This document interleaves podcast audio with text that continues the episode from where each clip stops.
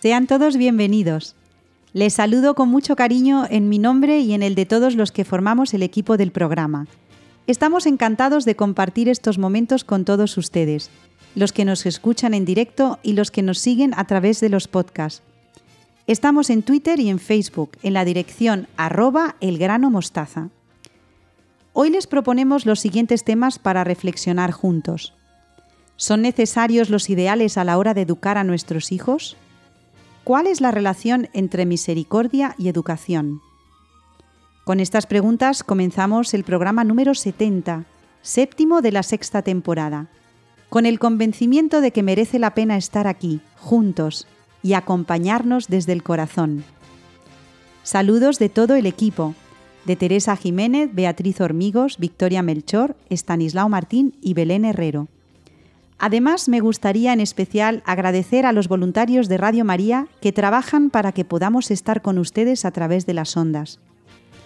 Un abrazo también para nuestros oyentes de las Islas Canarias y para todos los que están enfermos y solos. Os tenemos muy presentes. Si quieren ponerse en contacto con nosotros, pueden hacerlo a través de la dirección de mail elgranodemostaza@radiomaria.es y estaremos a su disposición para lo que quieran contarnos. Estamos preparados para sacar el máximo provecho del hoy y del ahora, porque estamos convencidos de que merece la pena acompañarnos desde el corazón. El grano de mostaza comienza.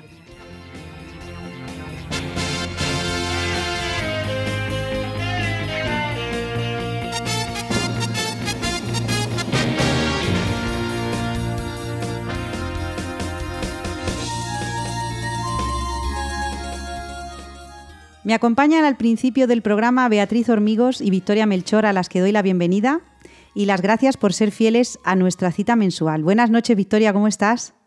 Buenas noches, Ana, muy bien, gracias. Beatriz, ¿cómo estás? Hola, buenas noches y feliz Pascua de Resurrección a todos. Empezamos con alegría renovada la tarea de seguir reflexionando sobre la educación y el Padre Morales, Beatriz.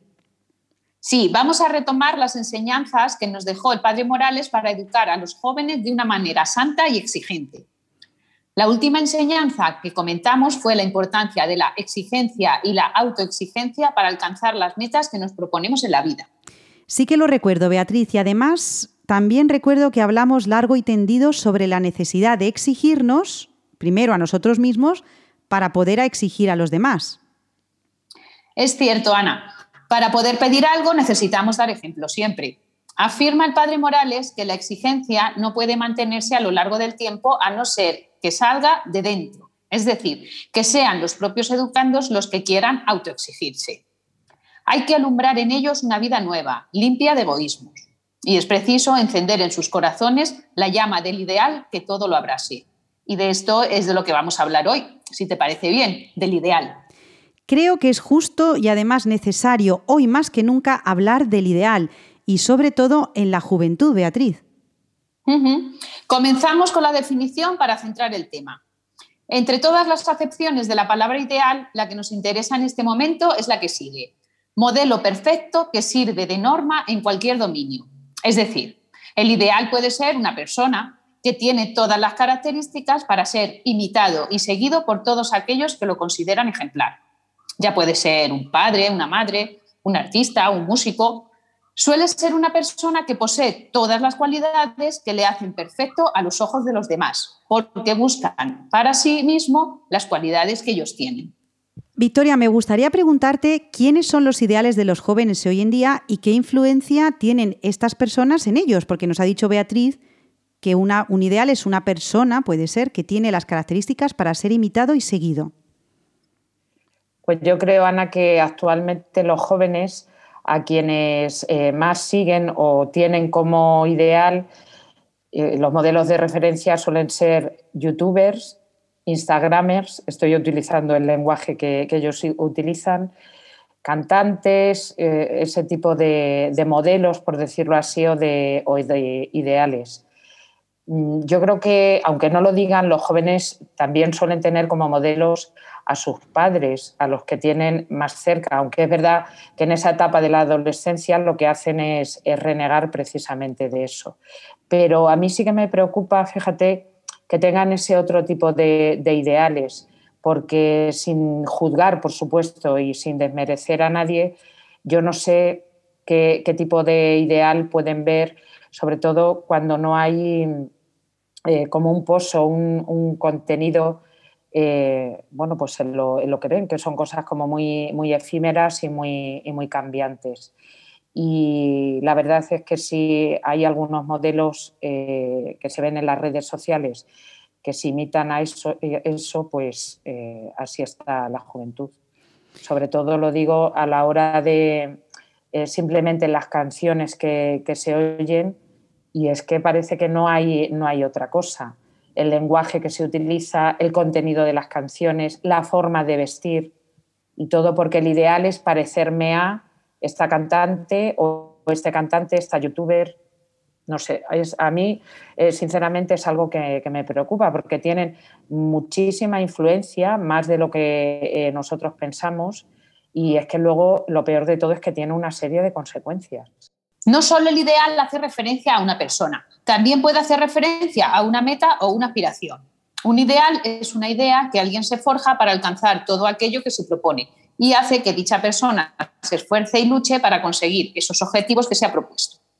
O sea, Beatriz, que mm, el ideal puede ser una persona, pero nos dices también que puede hacer referencia a una meta o una aspiración. Entonces, Victoria, te vuelvo a preguntar, ¿qué aspiraciones tienen los jóvenes de hoy? ¿Se les puede animar a mirar más allá de lo que les ofrece, como tú decías, Internet, YouTube? ¿Tenemos algún tipo de responsabilidad nosotros?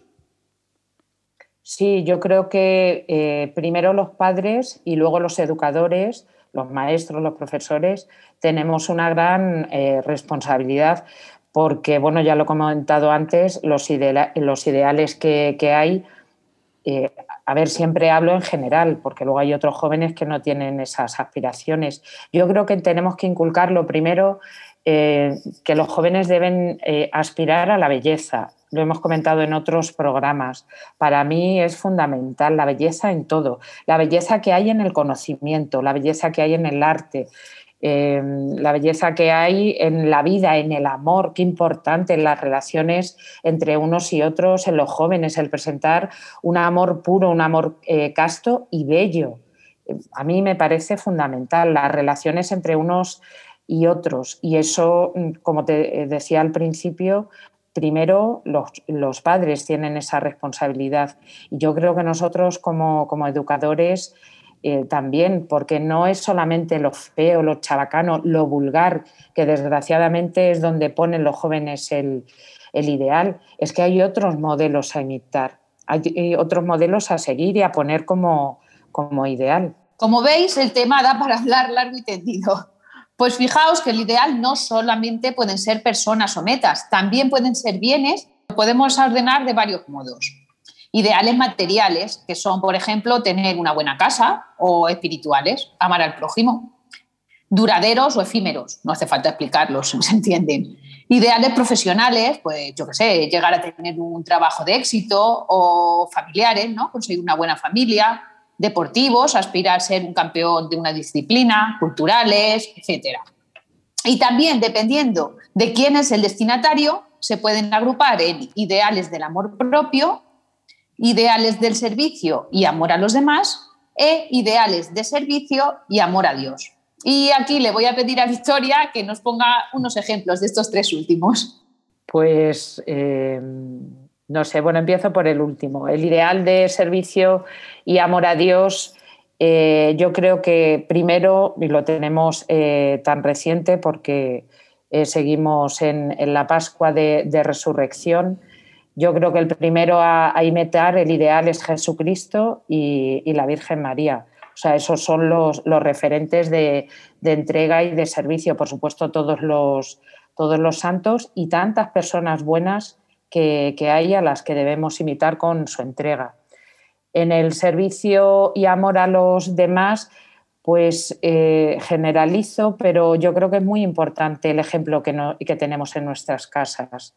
Es verdad que estoy generalizando, pero los padres, nuestros padres nos dan una entrega, o sea, un, ideal y un ejemplo de, entrega y de, amor que, dan a los, a los hijos. Pero como he dicho antes, también hay muchas personas a nuestro alrededor que son eh, muy buenas y se entregan eh, a los demás. Y luego el ideal del amor propio, yo esto lo relacionaría, fíjate más, con la superación que tenemos que tener eh, todos. Ese ideal de, de siempre más que decía San Ignacio, siempre el más y más el no estar nunca conformes, esa santa inconformidad que, se llama también, porque siempre podemos hacer mejor las, cosas. Y yo creo que, eso, como hemos hablado también en algún otro programa, hay que exigírselo a los jóvenes. Les tenemos que poner un, ideal siempre muy elevado y cada uno con sus facultades, con sus virtudes, con sus, con sus defectos, llegar a ese ideal pero eh, la meta y en ese sentido el del amor propio, yo, bueno, lo enfoco por ahí, a lo mejor vosotras tenéis otra, otra visión, otra opinión, pero en ese sentido el amor propio que es bueno, pero eh, por hacer las cosas bien, siempre lo mejor posible. Es un tema muy bonito, Beatriz. Me, gusta mucho que lo hayas traído, el, tener ideales altos, principalmente en la época de la juventud, que es que si en, en la juventud, cuando somos jóvenes no tenemos ideales, ¿Cuándo los vamos a tener, no? Te pregunto, Beatriz, ahora, ¿es bueno tener ideales? ¿O es mejor vivir anclados en esta realidad que nos tira hacia abajo, no? Dice la realidad de la vida, no, no, tanto ideal, no. Pisa la tierra y, tienes que estar, o sea, tienes que ser realista, ¿no? ¿Cómo lo ves tú, Beatriz? Pues por supuesto que es bueno tener ideales, porque son los que nos impulsan a llegar a la meta que nos hemos planteado, a buscar metas valiosas y por las que merece la pena esforzarse, siempre y cuando el ideal al que nos decidimos seguir o conseguir sea bueno. Entonces, ¿cualquier ideal es bueno? Evidentemente no. Tenemos que aspirar a los ideales que nos hagan avanzar y esos son los que más cuesta conseguir, los que nos hacen crecer como personas. Algunos pueden pensar que es mejor vivir sin ideales, pasar por la vida sin complicaciones y sin esfuerzos. Esas son personas que se dejan llevar por las modas, por lo que dicen las redes sociales, como decía Victoria, porque no se molestan en pensar por sí mismos. Prefieren que otros piensen por ellos y su meta es pasar por la vida esperando que todos lo den hecho. Se puede decir que su meta es la comodidad. No les gusta salir de su zona de confort, como se dice ahora. Y esto es un error, porque la comodidad nos hace seres pequeños, egoístas, incapaces de crecer y de avanzar, e incapaces de amar la verdad. Sí, fíjate que mm, eh, estaba pensando cuando comentaba Ana, eh, eh, todas esas personas, sanitarios y abuelos y toda la gente que se, que se ha entregado, pero también yo pensaba en la complejidad, por lo que dices ahora, Beatriz, de la comodidad, de la complejidad del ser humano, porque es que también mm, este, esta situación de, de pandemia vemos como consecuencias en todos los, sentidos. Y hay gente que se ha vuelto muy, muy cómoda, por ejemplo, y que no, se esfuerza y no, y no quiere salir por miedo, por lo que, por lo que sea, pero no quiere salir de esa, de esa comodidad y a la que le ha supuesto eh, pues bastante toda, toda esta situación. No sé, yo creo que bueno, siempre hay que volver los ojos eh, hacia arriba y poner las, las metas y los ideales altos, porque desde luego, como comentabas, Beatriz, con la comodidad no se avanza ni se va, ni se va a ningún sitio. A mí me da pena, por ejemplo, los jóvenes que lo único que piensan es, eh, bueno, ya no tenemos confinamiento, ya podemos eh, salir y, a, lo, loco. O sea que tenemos que hacer una reflexión también de todo esto, igual que hay eh, muchas consecuencias buenas de la pandemia y nos ha hecho pensar y reflexionar en muchas cosas pues tendremos que seguir alentando a los jóvenes para que salgan de esa comodidad y se centren en otros ideales que no sea salir, beber, etcétera. Bueno, Beatriz, entonces hemos quedado en que es bueno tener ideales, eh, mirar a, lo alto, como decía eh, Victoria, salir de uno mismo. Y ahora te pregunto, ¿cuál es el mayor de los ideales entonces? El mayor ideal es aquel que nos hace dirigirnos hacia bienes superiores, que nos hace amar a los demás, dar la vida por el prójimo, sacar el egoísmo de nuestro corazón y dirigir nuestros pasos no solo a nuestro beneficio, sino sobre todo al beneficio de los demás, el que nos hace ser mejores personas. Y ese ideal es Dios. Dios es el mayor de los bienes y por tanto el ideal más grande que podemos anhelar. Hay que buscar a Dios en todo lo que hacemos y en todo lo que nos proponemos. Nuestra meta en la vida tiene que ser Dios. Madre mía, Beatriz, vaya frase que acabas de decir. Y, yo te pregunto en nombre también de, de, nuestros oyentes, ¿no? los del grano de mostaza, ¿y cómo podemos conseguir esta meta? Según tú que dices que tiene que ser Dios. Pues muy simple, dejándonos caer en sus brazos y dejarnos dirigir por Él. Aunque podemos dar unas pequeñas pistas que nos pueden ayudar. Tenemos que creer en Él de una manera incondicional. En eso nos ayuda la fe. Tenemos que esperar en Él, saber que la vida es un simple camino que tenemos que recorrer y que nos espera una vida mucho mejor a su lado, la vida eterna. Y tenemos que amarlo sobre todas las cosas. Solo así podremos llegar a esa meta. Qué difícil, Beatriz. En el papel es, fácil.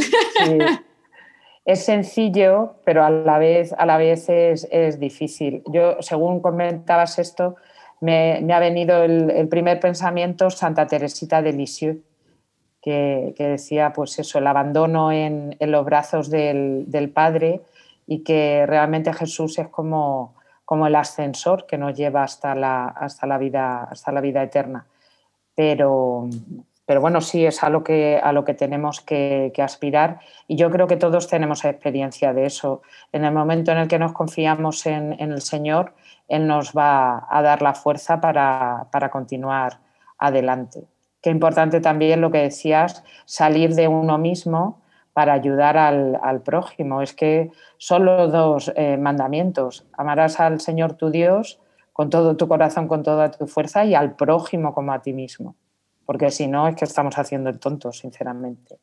Y ahora que seguimos resucitados y esperando el, Espíritu Santo, hay que pedirlo con fuerza, que nos ayude y que nos ayude a llegar al ideal de santidad. Bueno, Beatriz y Victoria, no sé si os habéis dado cuenta, pero Beatriz ha terminado con la fe, la esperanza y la caridad. O sea que fijaros qué bonito, ¿no? Tenemos que creer en Cristo, tenemos que esperar en Cristo y tenemos que amarlo sobre todas las cosas. O sea que maravilloso. Muchísimas gracias a las dos, Beatriz Hormigos y Victoria Melchor, por recordarnos que no podemos vivir una vida sin ideales. Me gustaría conocer la opinión de nuestros oyentes sobre el tema que hemos tratado hoy, los ideales, no solamente en la juventud, sino en cualquier etapa de la vida. No duden en escribirnos a la dirección de mail elgranodemostaza@radiomaria.es. A vosotras dos, un abrazo como siempre, cuidaros mucho y mirar hacia lo alto, ¿verdad, Beatriz Victoria? Sí, sí. Siempre. Muy bien, pues continuamos en unos momentos con Belén Herrero, nuestra latinista de familia en el grano de mostaza. No se vayan.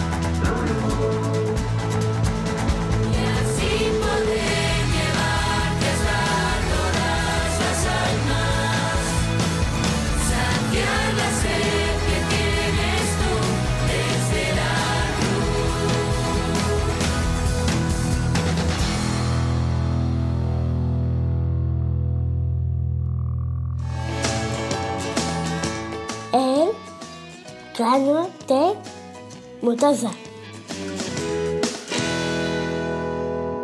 Seguimos en buena compañía en la radio de la Virgen y estoy muy contenta de saludar a Belén Herrero, nuestra latinista de familia. Buenas noches, Belén, ¿cómo estás? Buenas noches, Ana. Encantada de compartir de nuevo estos minutos contigo y todos los que nos escuchan. El mes pasado estuvimos analizando la palabra Padre en honor a la fiesta de San José. ¿Hacia dónde viajamos esta noche, Belén? Te propongo, Ana, a ti y a los que nos escuchan, que leamos unos versos de Fray Luis de León a ver si se deduce nuestra palabra de hoy. Y doy una pista. El poeta acaba de salir de prisión y se incorpora otra vez a su oficio. Pues yo te ayudo encantada, así que empiezo y vamos a ver. Dice el poema, Mañana hacia la ciencia seguiré sin sentir recelo alguno, ni cargo de conciencia. Dulce oficio oportuno, que enseñar y aprender es todo uno. Pero es camino largo que hay que seguir tenaz con firme anhelo. A veces, cierto, amargo, hasta romper el hielo, más grato cuanto más lejos del suelo. No estoy muy segura, Belén, de la palabra, pero imagino que tiene que ver con la constancia, ¿no es así? Bueno, Ana, la constancia, que es la que nos hace seguir, que es nuestra palabra invitada de hoy. Y qué palabra tan difícil, ¿verdad, Ana? En estos momentos tan complejos se nos antoja un reto diario. Me gusta muchísimo esta palabra, seguir que además está muy relacionada con otra que ya explicaste y me encantó hace unos programas, la palabra vía. También para los cristianos el término seguir es esencial, ¿verdad? Así lo dijo Jesús a sus discípulos. Yo soy la luz del mundo. El que me sigue no andará en tinieblas, sino que tendrá la luz de la vida. Así que Belén es cuestión de no parar, de seguir detrás del que conoce el camino mejor que tú. Entonces, ¿cuál es el origen etimológico de la palabra seguir? Bueno, la palabra hunde sus raíces en la mismísima lengua indoeuropea. La tenemos con la misma raíz, aunque bajo apariencia diferente, en muchas lenguas históricas, como el griego, con la voz gepomai, y el latín sequor. Y de aquí pasó a todas las lenguas romances, donde ha dejado infinitas secuelas. ¿Quieres que la sigamos, Ana? Voy a hacerlo lo mejor que pueda, pero no sé. Vamos allá, Belén. Yo te digo una frase que contiene siempre algún derivado de la palabra seguir y tú eh, averiguas. Vamos, sí, lo voy a intentar. La guerra de Troya siguió de manera asociada y conjunta al rapto de Helena. Esto es una consecuencia. La guerra se prolongó año tras año hasta llegar al décimo. Es decir, en años consecutivos. Obtenidos los vientos favorables, los griegos pudieron seguir de nuevo en el deseo de llegar a Troya. Es decir, proseguir. El conjunto de héroes que siguió a Agamenón en la guerra. Es su séquito. Así fueron estos caudillos griegos cuando, tras haber dado su palabra tiempo atrás, siguieron a Agamenón en su decisión de ir contra Troya. Obsecuentes. Durante diez años los griegos siguieron en su afán hasta tomar la ciudad de Troya. Es decir, conseguir. Los dioses olímpicos seguían con su favor o apoyo las acciones de los héroes troyanos y griegos. Esta es secundar. Cuando Agamenón reconoce su error, envía a tres mensajeros cargados de suntuosos regalos para Aquiles. ¿Y les da un obsequio? El enamorado Apolo no dejó de seguir a Dafne hasta darle alcance. Es decir, la persiguió. Inmediatamente, la ninfa quedó convertida en Dafne o Laurel. Inmediatamente también es enseguida. Ninfas, náyades, nereidas eran diosas que seguían a las principales. Es decir, divinidades secundarias.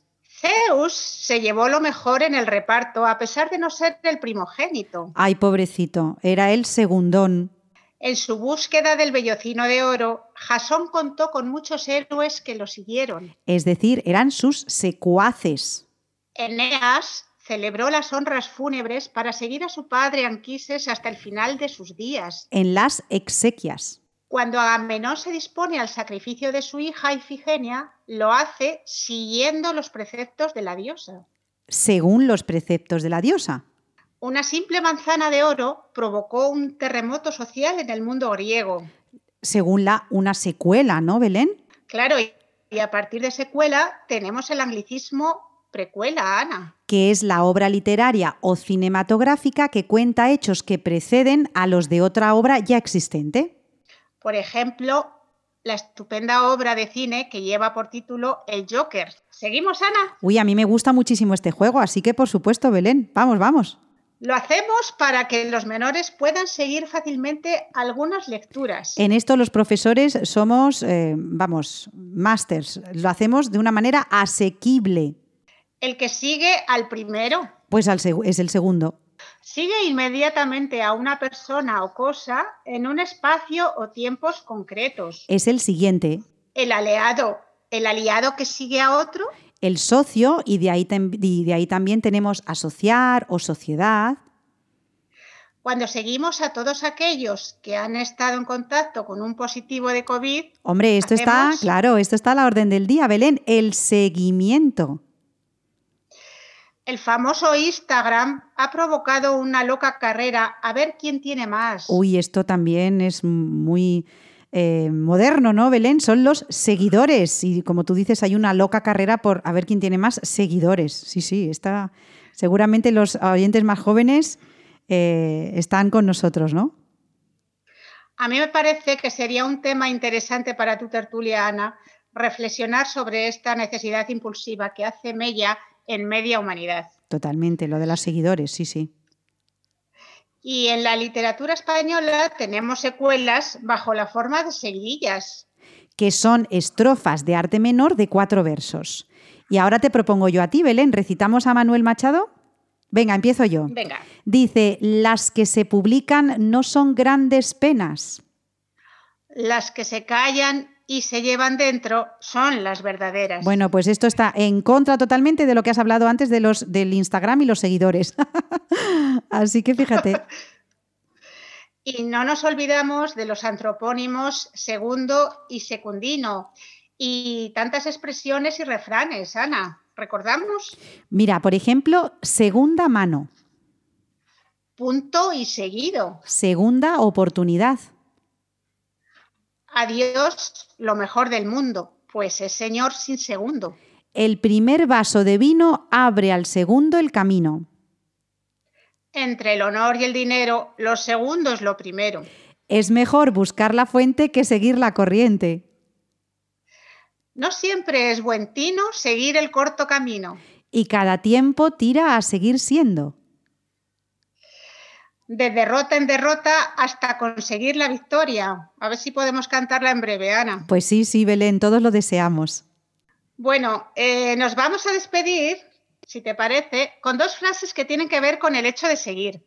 Una es de Cicerón, que dice así, a pesar de que soy mayor, sigo aprendiendo de mis discípulos. Y otra de Chesterton, cuando se deja de creer en Dios, enseguida se cree en cualquier cosa. Y si hemos versado unas seguidillas, ahora las cantamos con la voz de José Francisco Pinilla, un profesor de instituto que ha amado y sigue amando la docencia más allá de espacios y tiempos. Un abrazo, Ana, y a seguir Belén, te agradezco muchísimo que traigas a José Francisco Pinilla, que además sé que está muy cerquita de ti. y con estas seguidillas nos despedimos. Despedimos primero a Belén Herrero por llevarnos al origen de la palabra seguir. Y ella misma por seguir fiel a su cita mensual con Radio María. Esto indica que eres una persona constante, Belén. Así que muchísimas gracias, hasta el mes que viene y un abrazo fuerte. Y a ustedes les pido que no se muevan, porque mientras suena esta música, en unos instantes se une al programa del grano de mostaza Stanislao Martín.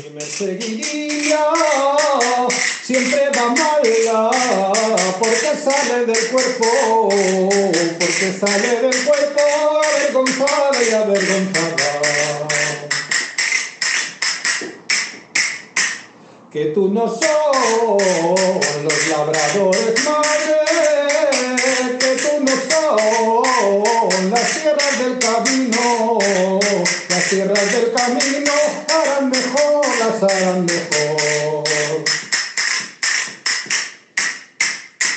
Tienen la fama las tierras del camino, tienen la fama que las de más adentro, que las de más adentro crían la dama, crían la drama.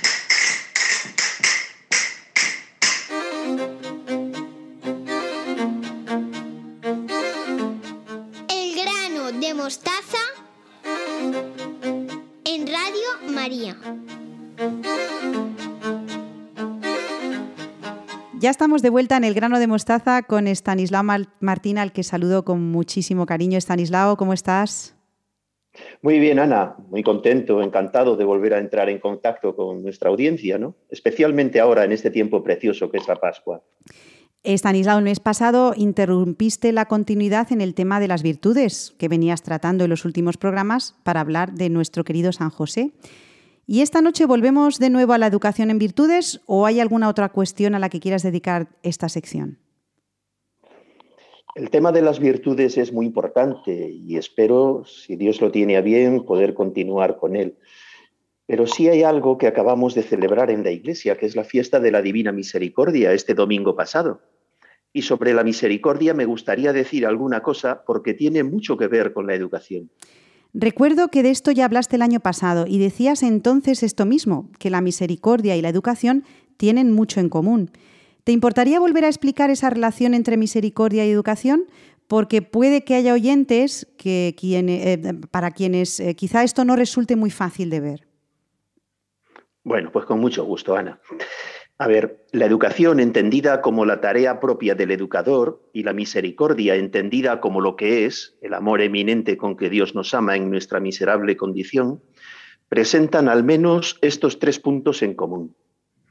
El primero es que ambas tienen una importante dimensión activa.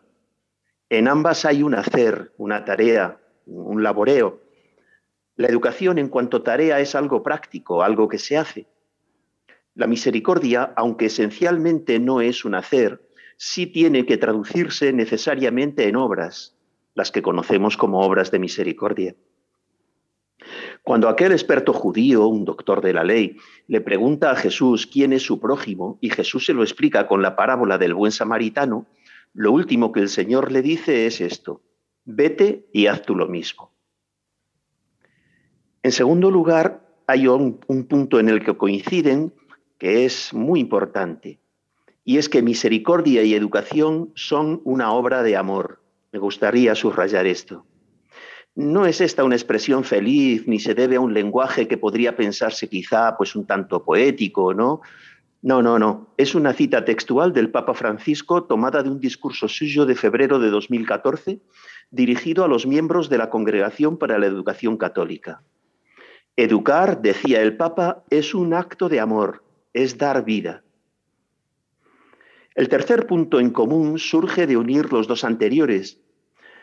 Y aquí la relación se ve con más claridad porque se puede advertir que es más estrecha. La relación está en esas concreciones que enseña el catecismo sobre el modo de ejercer el amor al prójimo y que conocemos como las obras de misericordia que decía antes. El catecismo, siguiendo la tradición de la Iglesia, divide las obras de misericordia en dos grupos, corporales y espirituales. Pues bien, las tres primeras de las espirituales están centradas en la, educación. Primera, enseñar al que no sabe. Segunda, dar un buen consejo al que lo necesita. Tercera, corregir al que yerra. Y luego, pues no es difícil descubrir la relación con las otras cuatro obras de misericordia espirituales. La relación con la educación, quiero decir, perdonar las injurias, consolar al triste, sufrir con paciencia los defectos del prójimo y rogar a Dios por vivos y difuntos. Recuerdo, Stanislao, también que el año pasado explicaste el segundo de estos tres puntos de los que acabas de hablar. ¿Podrías decir este año algo del primero y del tercero? Me parece muy bien, Ana. Vamos a intentarlo. Venga, uniendo los dos puntos en uno solo, para no alargarnos demasiado. Eh, porque los podemos unir porque ambos están dirigidos a la acción. La educación tiene una dimensión activa evidente. Sin actividad no hay educación. A ver, esto eh, hay que explicarlo un poco, porque lo fundamental de la educación no está en hacer. Podemos hacer muchas cosas y no educar nada, o maleducar, o educar en el activismo a muchachos que ya sufren una sobrecarga de actividad. No hace falta que sean técnicamente hiperactivos con diagnóstico oficial. ¿no? Educar por parte del, del educador consiste en cultivar el ser. Es un trabajo de ir dando forma al ser. Por eso usamos la palabra formación. Una tarea de perfeccionamiento de alguien cuyo ser está en ciernes. Alguien, el niño, el joven, que todavía no es lo que está llamado a ser.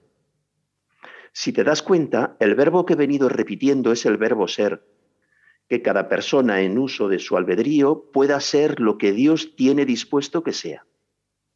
Ahora bien, todo esto no se puede conseguir desde la pasividad, desde la falta de actividad.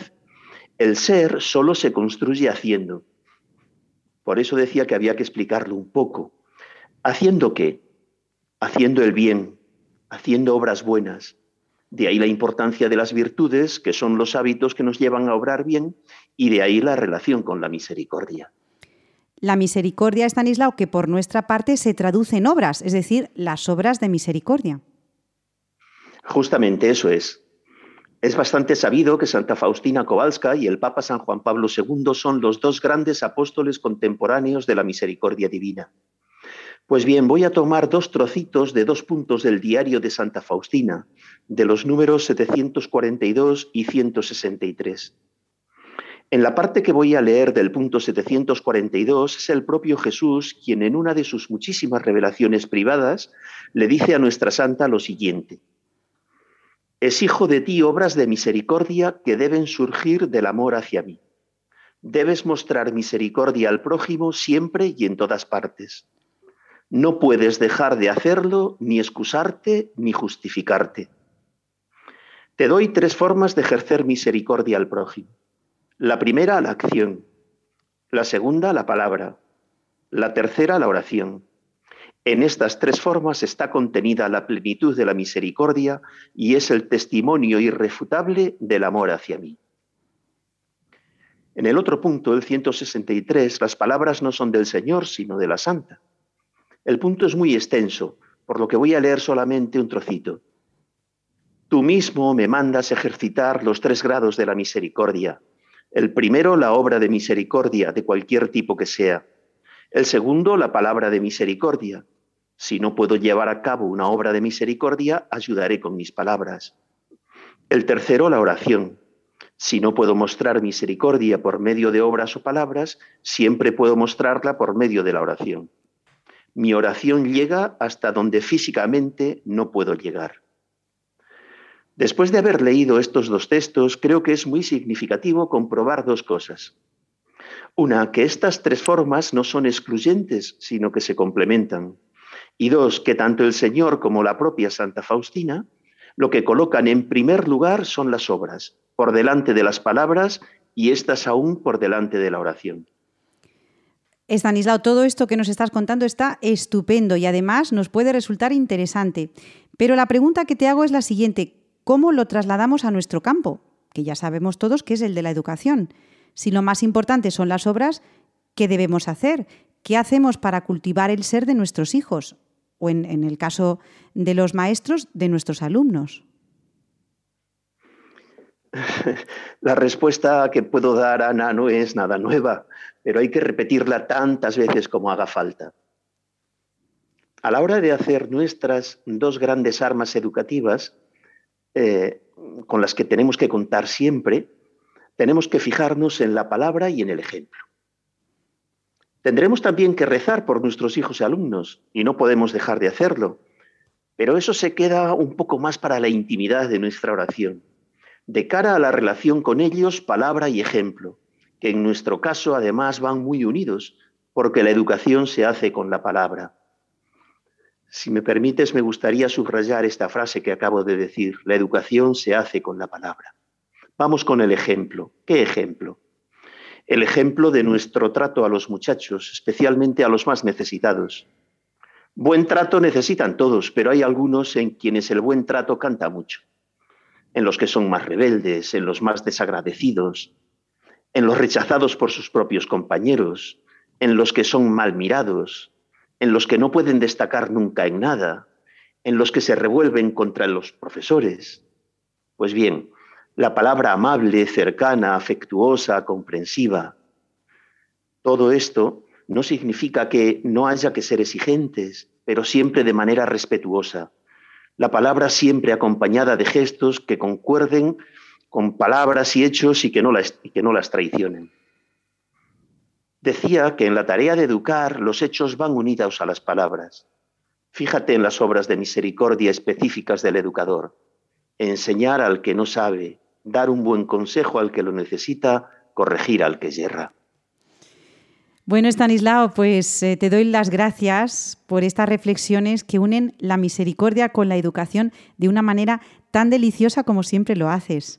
Me gusta, como sabes, terminar eh, esta charla contigo con una frase que me ha llamado especialmente la atención. Fíjate que los dos somos maestros y cuando dices que eh, tenemos que tratar a los muchachos de manera eh, misericordiosa, especialmente a los más necesitados. Todos tenemos en clase alumnos que están necesitados y mm, por esa necesidad llaman nuestra atención, algunas veces de una manera un tanto extraña, ¿no? Porque tampoco saben de otra manera. Y dices, buen trato lo necesitan todos, pero hay algunos en quienes el buen trato necesita más, es decir, los rebeldes, los desagradecidos, los rechazados por sus propios compañeros, los que son más mirados, los que no pueden destacar nunca en nada. Y tengo en mente a varios ejemplos, no solamente de este curso, sino de, de la experiencia me imagino que tú también lo tendrás. Te pregunto para terminar, Stanislao, ¿cómo podemos saber la palabra justa para cada chico y en el momento adecuado? Para mí creo que esto es de lo más difícil que hay en educación. Pues es que no hay receta, no, no tenemos receta, ¿no? Pero bueno, alguna pista sí podemos dar. Precisamente la mm, virtud de la prudencia que estábamos tratando y que seguiremos con ella si Dios quiere, nos lleva a esto, ¿no? a saber en concreto, en cada situación, si hay que hablar o callar, si hay que ponerse un poquito más serio o menos, si hay que mm, esperar eh, a que se pase el momento y hablar luego después. Es que es un juicio que hay que hacer sobre la marcha, por eso no puede haber recetas, lógicamente. Y junto con la virtud de la prudencia, las personas de fe tenemos una cosa que se llaman los dones del Espíritu Santo que son movimientos espontáneos del alma movidos por el Espíritu Santo, es decir, que no proceden de nuestro buen saber y hacer o entender, no, no, sino que proceden directamente de él. Entonces, el cultivo de los dones, la invocación del Espíritu Santo, el don de entendimiento, por ejemplo, es muy importante eh, para esto que estamos diciendo, ¿no? y, como decía, la virtud de la prudencia. Y luego ya hay que actuar en cada caso, porque no tenemos un recetario. Y yo me atrevo a decir, Ana, que gracias a Dios.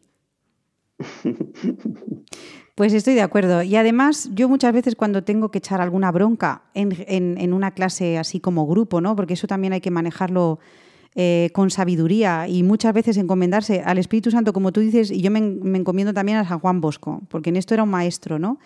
Y yo siempre termino diciendo, y os lo digo porque me importáis mucho. ¿eh? eso yo creo, claro, yo creo que eso también eh, les llega a los chicos, ¿no? Y os digo esto, es lo único que les llega. Claro, y os digo esto porque me importáis mucho. Si no me importarais, pasaría, mm, me daría igual lo que tengo delante, pero como me importáis, os lo digo. Y yo creo que eso también, eh, como tú dices, Stanislao, cala en el corazón del chico. A esta persona le importo, o sea, no es algo o sea, no, sería lo mismo que estuviera yo delante que no estuviera, ¿no? Sino que en este momento me lo dice por mi bien. Y en la mayoría de los casos eh, sí que tiene un efecto positivo. Funciona. No es una fórmula mágica, pero también te hablo de chicos de segundo de bachillerato, ¿eh? que son un poquito más eh, ya maduros, ¿no? A los pequeñitos hay que tratarlos de otra manera. Pero es, es lo que tú dices, llegar a ser según el, libre albedrío, qué importante, ¿no? La libertad, lo que Dios quiere que seamos. Es que es una labor tan bonita Stanislao. Es muy bonita, sí que es verdad. Sí. Claro, es que cuando dices eres maestro, yo, algunas personas me dicen, pero bueno, ¿cuánto sufres en esta? Debes de sufrir mucho. Digo, no, yo estoy muy, estoy muy contenta. Y además siempre hablo bien de mis alumnos. Digo, yo estoy encantada, tengo los mejores alumnos del mundo. Y hay algunas personas que me miran con cara extrañísima, Stanislao, diciendo, pero esta, esta señora de dónde... Claro, esta señora de dónde ha salido. Digo, los mejores alumnos del mundo. Entonces, bueno, eh, es verdad que, ah, nos tenemos que encomendar al Espíritu Santo. Sí, sí, estoy de acuerdo contigo, pero, pero además eh, invocarlo con fuerza, ¿eh? que venga y que nos ayude porque lo necesitamos, Estanislao, la misericordia y la educación. Me encanta. Esperamos escuchar a nuestros oyentes sobre el tema que hemos estado trabajando hoy con Estanislao Martín y para ello, como saben, como saben nuestros oyentes, tenemos una dirección de mail que es elgranodemostaza@radiomaria.es. Estanislao Martín, un abrazo como siempre, cuídate mucho y felices Pascuas. Igualmente, igualmente. Hasta el mes que viene. Adiós, Estanislao. Adiós.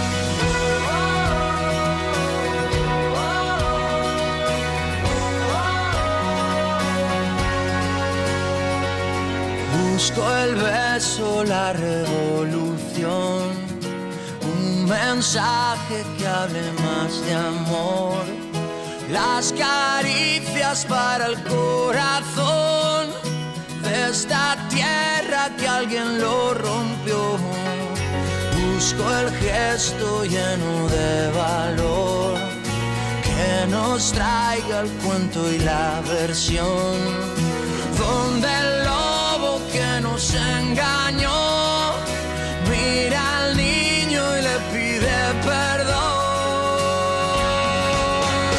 Caminar, poner sonrisa a cada paso y respirar. Será bonito lo que Radio María existe para evangelizar y anunciar la buena nueva. Además, supone un apoyo para todos los que no pueden acercarse a la Iglesia a recibir los sacramentos. Para eso, se ha creado un canal de difusión en Telegram y varios grupos de WhatsApp para recibir contenido y novedades de programación. Tienen toda la información en la página web radiomaria.es.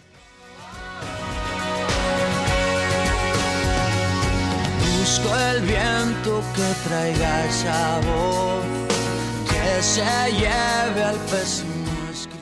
Juntos hemos sembrado nuestro pequeño grano de mostaza y ya van 70 en Radio María. Ahora nos toca cuidarlo, regarlo, trabajar para que se convierta en un gran árbol. Muchísimas gracias a Teresa Jiménez, Beatriz Hormigos, Victoria Melchor, Estanislao Martín y Belén Herrero por regalarnos su voz y su tiempo. Recuerden los temas que hemos abordado hoy. Los ideales en la educación de los hijos, la relación entre misericordia y educación y el origen etimológico de la palabra seguir. Nosotros nos vamos hasta el próximo 12 de mayo de 2021, pero ustedes pueden quedarse en Radio María, la radio que acompaña el corazón. Seguimos a su disposición en la dirección de mail elgranodemostaza@radiomaria.es. Les dejo con los servicios informativos. Los llevamos a todos en el corazón. Adiós.